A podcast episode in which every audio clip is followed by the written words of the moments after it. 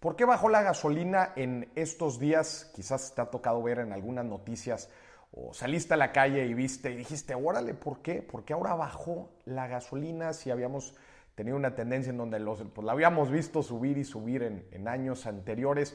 Recordemos, estaba en promedios de 20 pesos por ahí eh, el litro de, gasolina y bueno, ahora la hemos visto 16, 17 pesos en varios estados de la República y cuando nos acercamos a la frontera, pues lo hemos visto hasta en 11, 10 pesos el litro. Moris, ¿por qué, se da, ¿por qué se da esta caída en los precios? ¿Es el gobierno el que lo fija? Eh, ¿Son empresas? ¿Quién está, ¿Quién está regulando todo este tema del precio? ¿Y por qué ahorita bajó?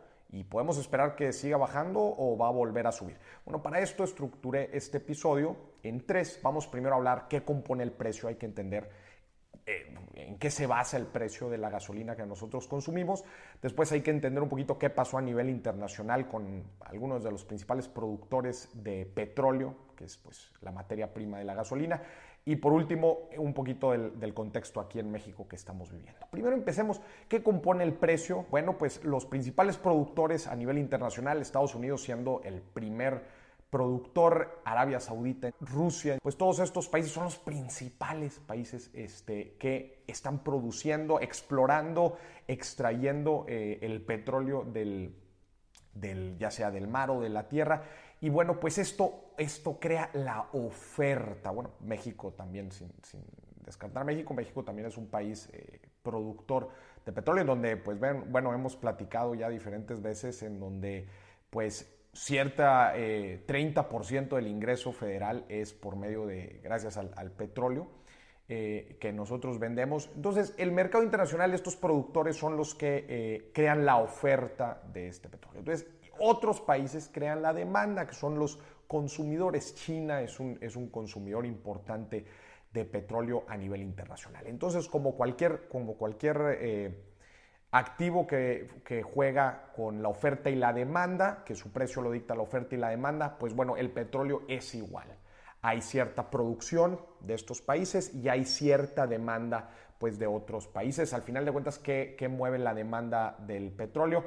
Pues muchísimos, en, muchísimos factores. Eh, uno de los principales es, pues, es la economía global, como eh, cuando va en crecimiento, pues se va consumiendo. Acordémonos, el petróleo se utiliza para diferentes productos de plástico, no solamente la, gasolina, la hidrocina que utilizan en los aviones. Entonces, pues esta oferta y demanda fija, el, fija los precios del petróleo. Entonces, de este producto, acordémonos, se extrae el petróleo, después se refina en las refinerías y es aquí en donde se extrae la gasolina, que después la gasolina este, se utiliza en nuestro país por lo menos una cotización de referencia, eh, porque acordémonos también que México eh, importa cerca del 70% de la gasolina que se consume, es decir, lo que nosotros extraemos y lo que utilizamos, este, pues lo que utilizamos es muchísimo más de lo que podemos crear. Las refinerías eh, no están a, tope en producción, entonces el 70% de la gasolina la importamos en, en, mayor parte de Estados Unidos. Entonces, ya que traemos la gasolina, ahora falta la distribución. Claro, pues no es lo mismo llevar la gasolina a los estados del norte, a los estados del centro, que a los estados del sur. Y diferentes ciudades pues también tienen sus diferentes eh, complicaciones o, o beneficios al momento de distribuir y llevar la gasolina a las diferentes estaciones. Después hay que agregarle los impuestos, el IEPS y el IVA. Esto también va sumando. Y por último, el margen comercial, que es el margen del gasolinero que él después este, pues es, de lo que gana. ¿no? Entonces, toda esta cadenita es lo que hace el precio de la gasolina. Entonces, si ponemos eh, especial énfasis en la parte de los precios del petróleo, que es lo primerito en la cadena, tenemos que entender algo que sucedió en estas semanas, en donde estos tres principales este, productores tienen un rol importante, Estados Unidos, Rusia y Arabia Saudita. ¿Qué es lo que pasa? No? Llevamos cierto nivel de producción con cierta demanda mundial y eso fija los precios del petróleo por ahí de los 50 dólares eh, el barril.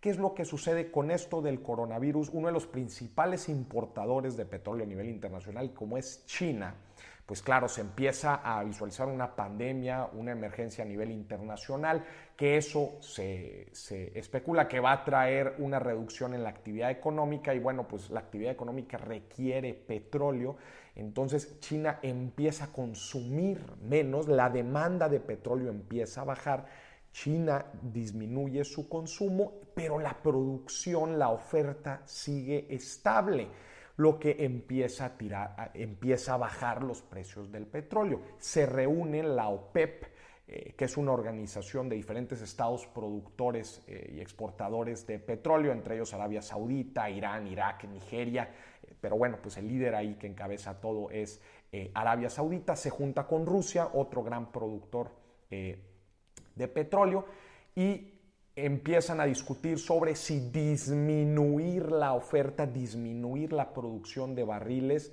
para este, compensar un poquito la bajada de demanda este, y así poder mantener los precios del petróleo.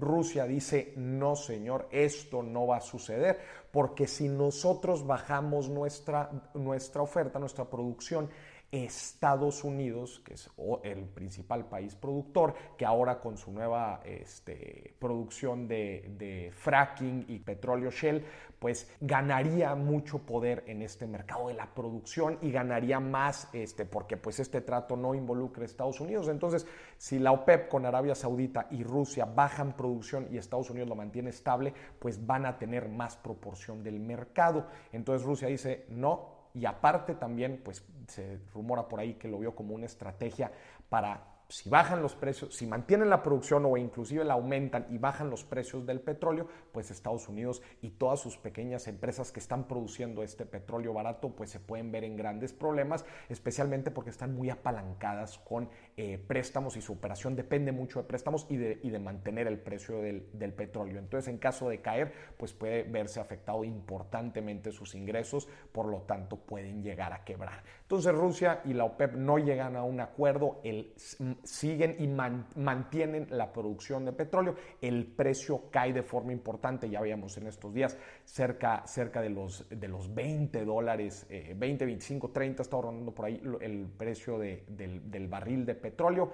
Y bueno, pues esto, como puedes ver, afecta a toda la cadenita si el precio del petróleo cae pues entonces este, toda la cadenita que estuvimos hablando también cae hasta el margen eh, final eh, al que nosotros compramos la gasolina. Acordémonos también que otro factor que afecta eh, todo esto es el tipo de cambio. Pues bueno, ahí también nosotros ahorita vemos un, un, tipo de cambio cerca de los 24, 25 pesos, pero bueno, pues la caída del petróleo ha sido importantísima, cerca del 50% ha caído les decía, estábamos viendo eh, el precio del petróleo cerca de los 25 dólares. ¿no? Entonces, eh, pues esto, esta es una de las respuestas por las que eh, el precio lo tenemos ahorita tan barato. ¿Se va a mantener así, Moris? ¿Se va a mantener? ¿Va a seguir cayendo? Hay que estar atentos a ver si la OPEP, Rusia y Estados Unidos llegan a un acuerdo. Se dice inclusive que Trump ha dicho que va a comprar él mismo, él mismo va a generar la demanda ante la de la demanda, él mismo va a estar